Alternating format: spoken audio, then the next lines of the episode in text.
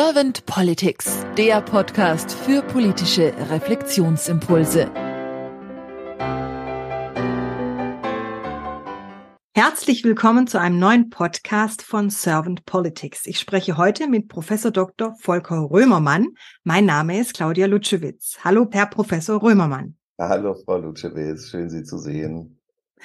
Vielen herzlichen Dank, dass Sie sich die Zeit genommen haben. Ich habe jetzt im Vorgespräch schon gehört, dass Sie ein viel beschäftigter Mensch sind. Deswegen vielen herzlichen Dank, dass Sie sich die Zeit genommen haben für unseren Podcast. Sehr, sehr gerne. Herr Professor Römermann, Sie sind Fachanwalt für Handels- und Gesellschaftsrecht, Insolvenzrecht und auch Arbeitsrecht. Und Sie sind Vorstand bei Römermann Rechtsanwälte AG, Honorarprofessor an der Humboldt-Universität zu Berlin, Certified Speaking Professional und Präsident des Bundesverbandes Deutscher Mittelstand e.V. Und daher bin ich jetzt sehr gespannt auf Ihre Antworten zu meinen Fragen. Und wenn Sie keine erste Frage an mich hätten, dann würde ich einfach starten. Sehr gerne. Herr Professor Römermann, wenn Sie die Aufgabe von Politik mal so durchdenken für sich, was ist für Sie die Aufgabe von Politik?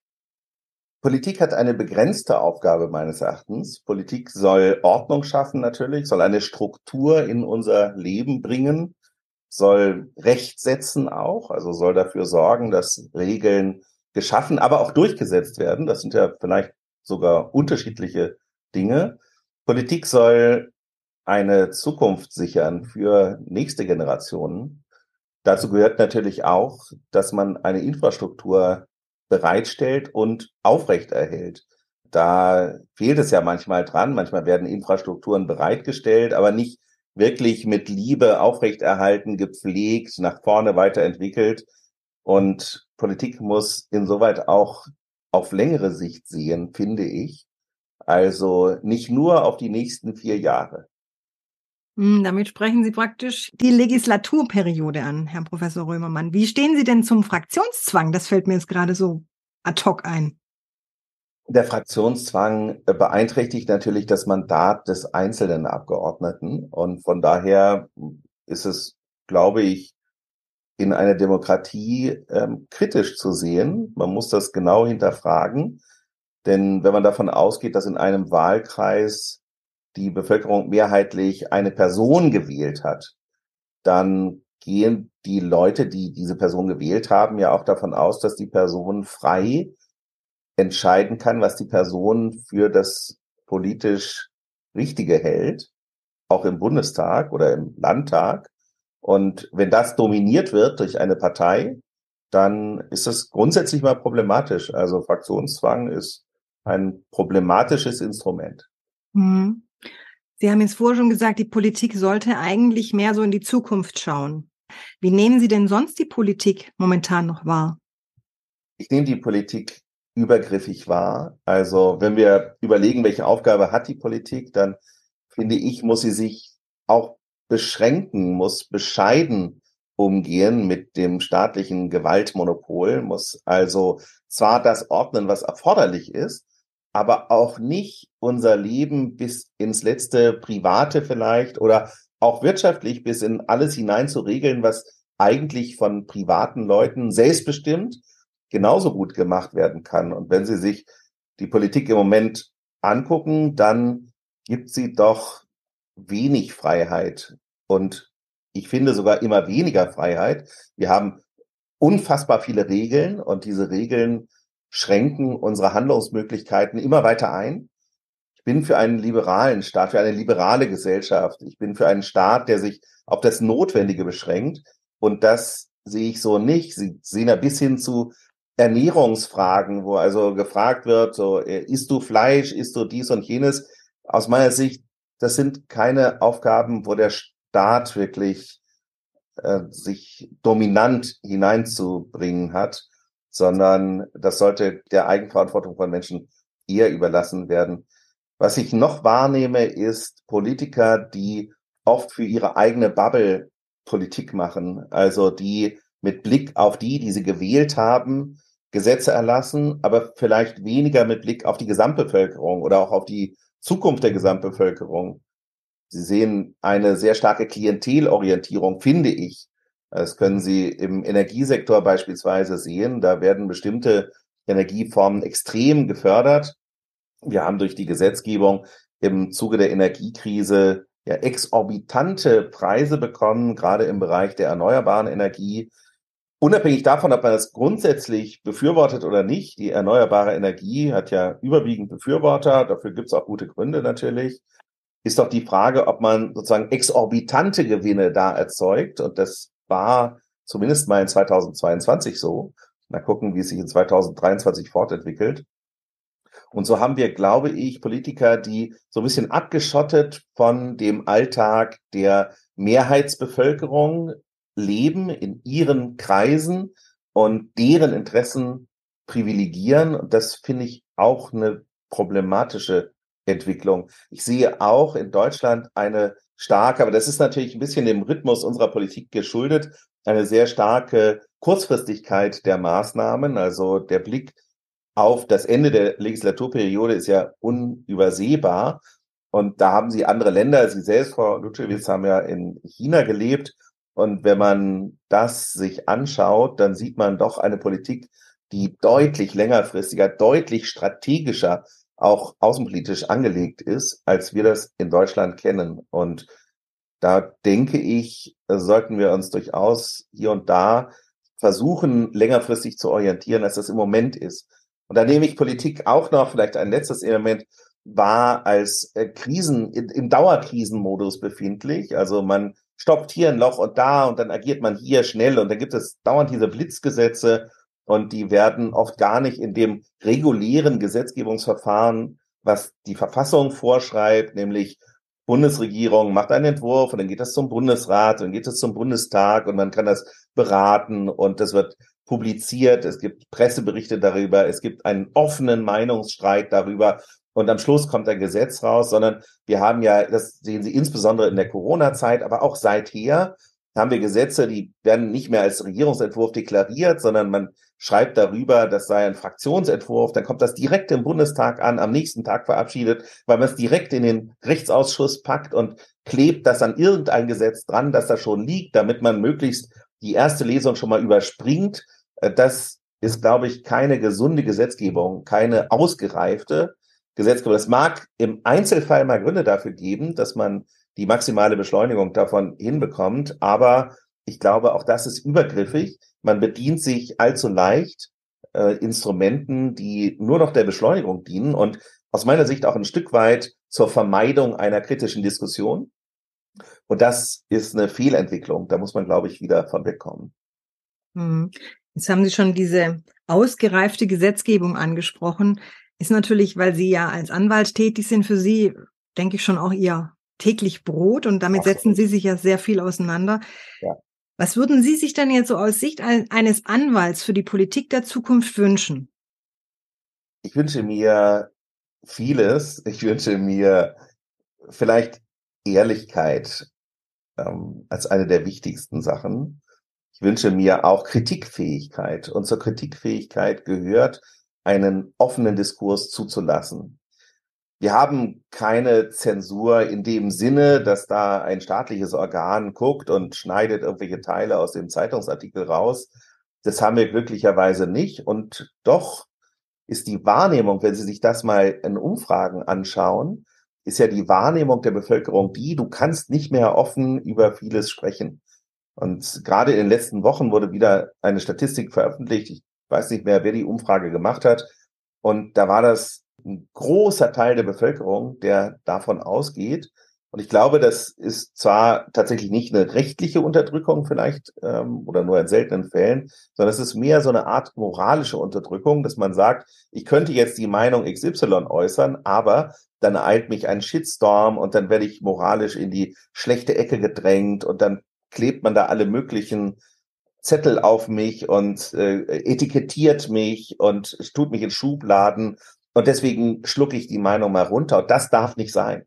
Also die Demokratie lebt vom offenen, angstfreien. Und das bedeutet eben nicht nur Angst vor der Polizei, sondern es bedeutet auch Angst davor, an den Pranger gestellt zu werden, moralisch schlecht gemacht zu werden. Wir brauchen einen angstfreien Diskurs. Wir brauchen eine Toleranz mit anderen Meinungen. Wir brauchen da mehr Austausch, wir brauchen weniger monolithische Vorgaben, was jetzt moralisch als gut und was moralisch als schlecht anzusehen ist. Das finde ich alles ganz furchtbar und wünsche mir, dass wir da wieder zu einem offeneren Klima bekommen. Ich wünsche mir Ehrlichkeit in dem Sinne auch, dass wir nicht versuchen, mit Dingen zu operieren. Also heute hören wir ja sehr viel von Völkerrecht, wir hören sehr viel von Menschenrecht und das sind natürlich auch gewichtige Argumente. Aber wenn Sie sich angucken, wo setzen wir diese Argumente ein, wo setzen wir sie nicht ein? Das führt ja zu einem enormen Glaubwürdigkeitsverlust der Argumentationen, die wir im Westen, wie das so schön heißt, äh, oft verfolgen. Und das wird in anderen Teilen der Welt sehr kritisch gesehen. Ich habe das Privileg, gelegentlich außerhalb Deutschlands unterwegs zu sein, war kürzlich mal wieder in Afrika. Und man beobachtet da durchaus, wie der Westen argumentiert, wenn es um Verfehlungen in Europa geht, wenn es um Verfehlungen in Afrika, in Südamerika geht. Und die Beurteilung im, von westlichen Politikern fällt oft sehr unterschiedlich aus bei oft vergleichbaren Sachverhalten. Und das führt natürlich zu der Einschätzung, das kann man sowieso nicht ernst nehmen. Also was die da sagen und als ihre Moral verkaufen, das verkaufen sie morgen in der Richtung und äh, übermorgen ist es wieder anders. Das wird, glaube ich, in vielen Teilen der Welt nicht als kohärente Beurteilung eingeschätzt und ich kann diese Kritik auch gut nachvollziehen. Dazu gehört auch, dass die Politik ja oft von den befreundeten Staaten spricht. Das haben wir auch gerade in der Energiekrise wieder gesehen.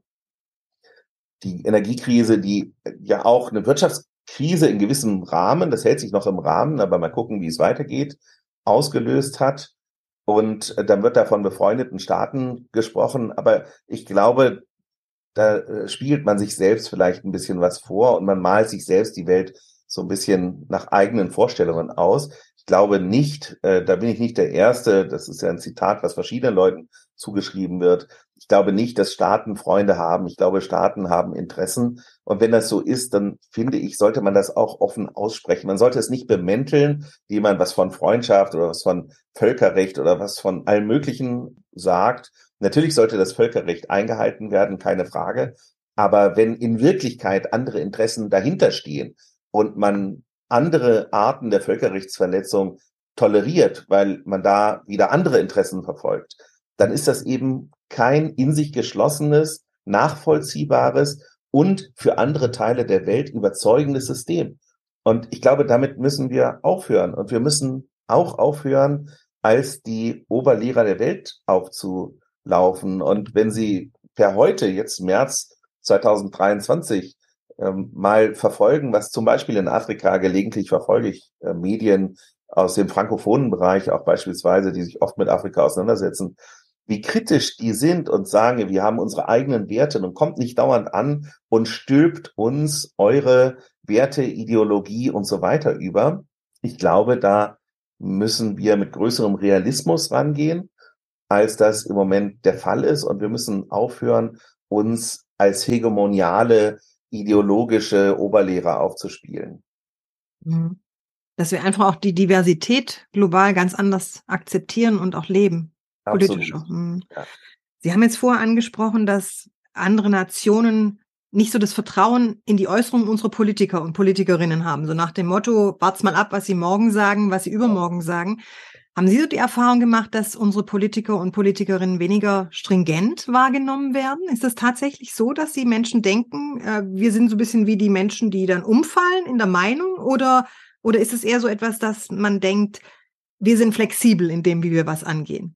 Ja, wir sind ja auch flexibel in dem, wie wir was angehen. Ich meine, die Beurteilung über Ukraine fällt anders aus als über Irak und über Somalia und so weiter.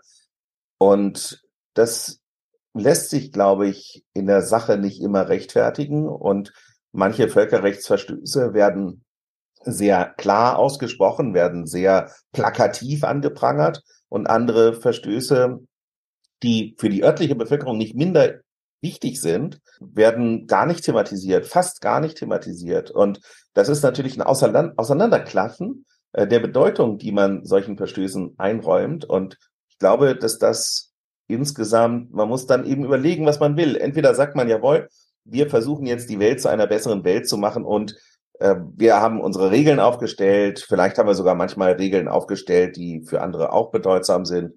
Und wir setzen das jetzt auch durch. Und es ist ganz egal, wo wir das durchsetzen. Wir setzen es in der Ukraine durch, in Somalia durch und in Libyen durch und überall durch. Ich glaube aber, dass das schwierig ist und dass wir da die Grenze der hypertrophen Einmischung auch überschreiten irgendwo. Oder wir sagen, naja, also wir werden nicht die Welt nach unseren Vorstellungen mehr richten können. Das war vielleicht eine Vorstellung, die man vor 150 Jahren hatte, aber das funktioniert im Jahre 2023 nicht mehr. Und dann muss man realistischerweise damit auch aufhören. Und dann muss man sich da ein Stück weit zurücknehmen. Ich glaube, das sollten wir dringend tun, weil wir sonst an Akzeptanz in der Welt äh, dramatisch verlieren. Wenn Sie jetzt von wir sprechen, meinen Sie dann vorwiegend Deutschland oder sagen ja. Sie, das ist eher so diese westliche Politik und westliche Kultur? Ja, also Deutschland ist ja hier im Konzert mit äh, USA natürlich, mit Frankreich, wobei es da auch wieder Differenzierungen gibt, mit Spanien.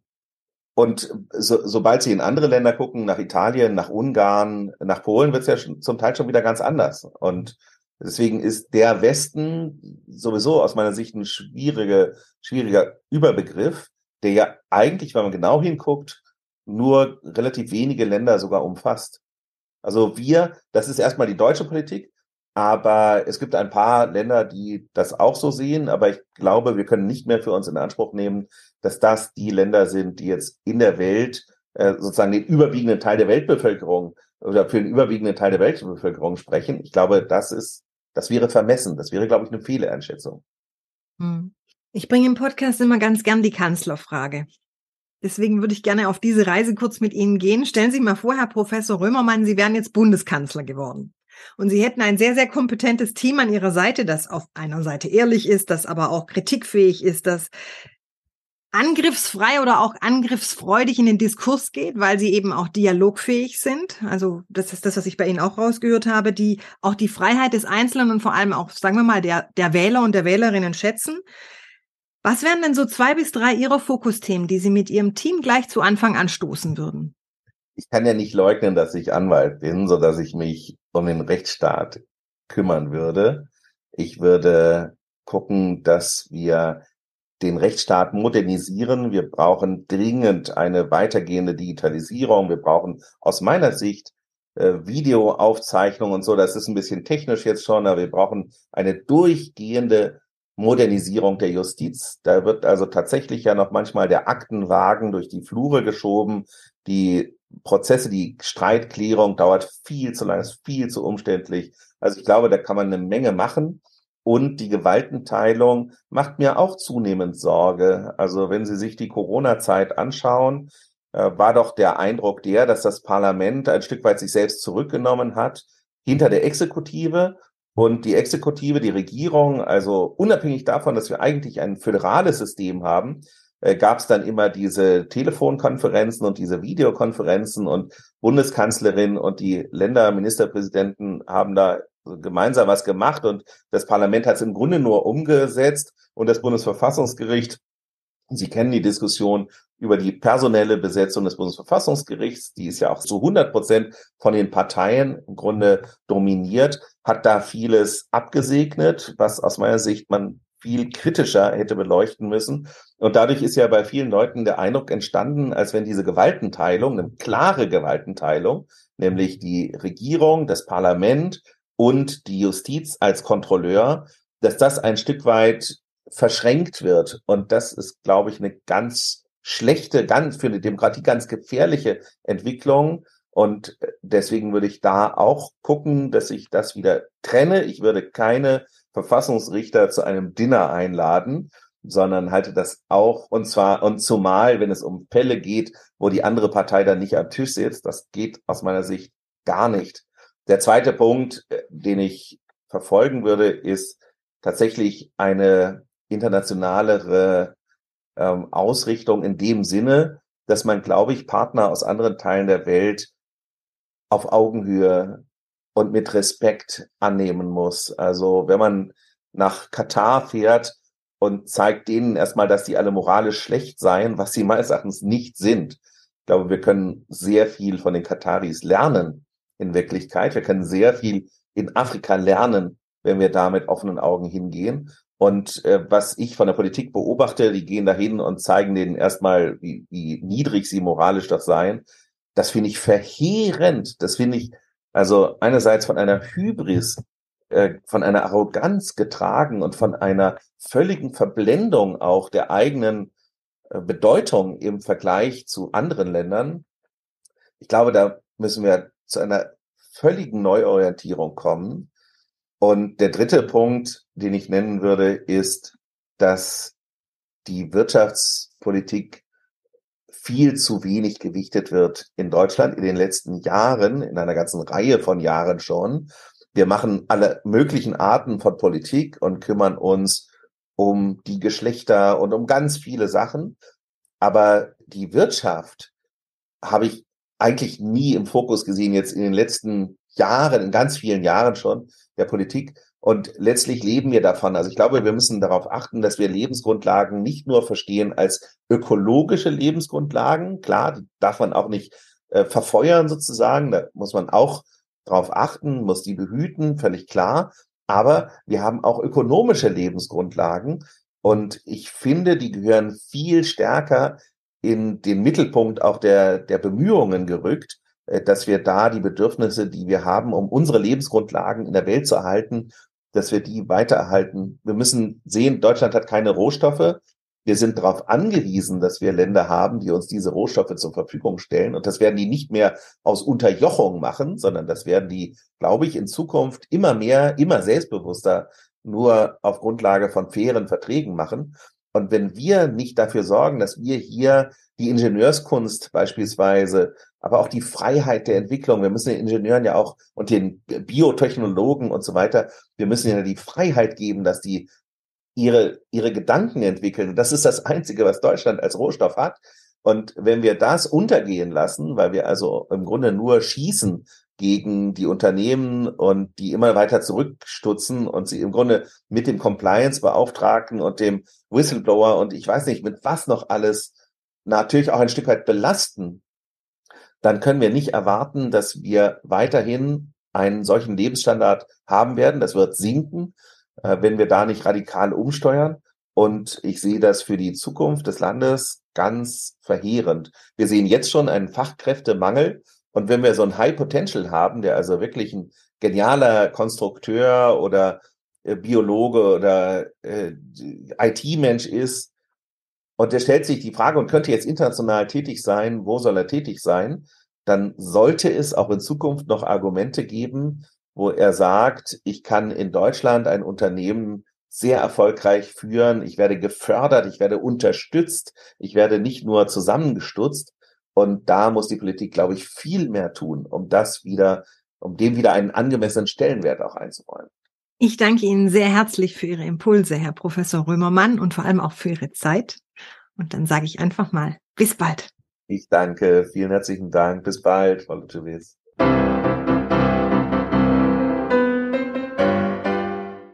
Servant Politics gibt's auf Spotify, Apple Podcasts und überall, wo es Podcasts gibt.